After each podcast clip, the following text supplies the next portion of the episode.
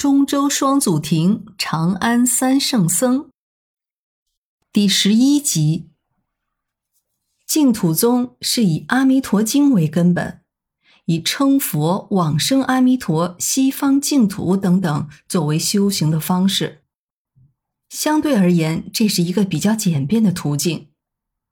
东晋的慧远法师被认为是这一宗派的初祖，他是道安法师的弟子。曾经跟鸠摩罗什切磋过佛事，他也是一代高僧。他在江西庐山修建的东林寺被奉为净土宗的祖庭。另外，陕西西安的香积寺也很有名。从佛教思想的发展来看，净土思想出现的很早，宣扬净土思想的佛教典籍有很多。据说现存的大乘经典中。记载《阿弥陀经》和净土之类的就有二百多部，大概占大乘佛经的三分之一。净土宗奉为主要经典的就是三经一论，也就是《阿弥陀经》《无量寿经》《观无量寿佛经》，还有世亲的往生论。净土就是按字面意思的理解，清净的佛土。也有庙土、佛刹、佛国之类的称呼，就是佛所居之处。这是相对于世俗众生所居的秽土而言的。佛教认为净土在三界之外，大乘佛教认为佛有无量数，所以净土也应有无量数。净土思想在中原地区的盛行有着历史背景。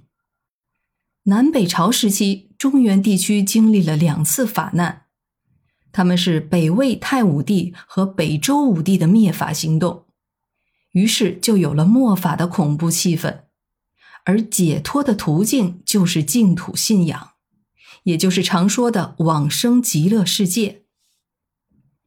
早在东晋时代，慧远法师在庐山东林寺结莲花社。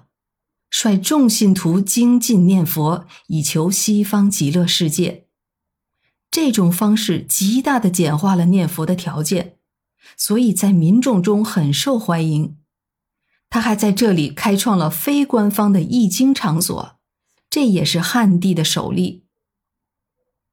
继续慧远推广净土信仰的是以现鸾、道绰、善导这三位僧人为代表。广为宣扬凡夫俗子都能往生净土，由此奠定了净土宗的核心教法。为了让大众更能便利的接受，他们提出了简单易行的口称念佛为主的念佛论。这也就是如今我们经常念的阿弥陀佛或者南无阿弥陀佛的由来。我们知道佛教中有西方三圣之说。就是指阿弥陀佛和两旁的观世音菩萨和大势至菩萨。进入中原地带的发展之后，观音信仰与阿弥陀净土信仰的关系就越来越密切。念观音的名号与念阿弥陀佛的名号一样，也成了持名念佛的修行方式。阿弥陀信仰和观音信仰在苦难深重的中土都极为盛行。于是就有“家家阿弥陀，户户观世音”的说法。唐朝诗人白居易曾经到访过庐山的东林寺，他跟净土宗颇有渊源。他还有一首诗，就叫《念佛记》，里面就写道：“行也阿弥陀，坐也阿弥陀，纵饶忙似箭，也是阿弥陀。日暮而途远，无声已蹉跎。”但惜清净心，但念阿弥陀。可见当时的净土信仰已经深入民心了。而从宋朝以后，诵经念佛就广为流传了。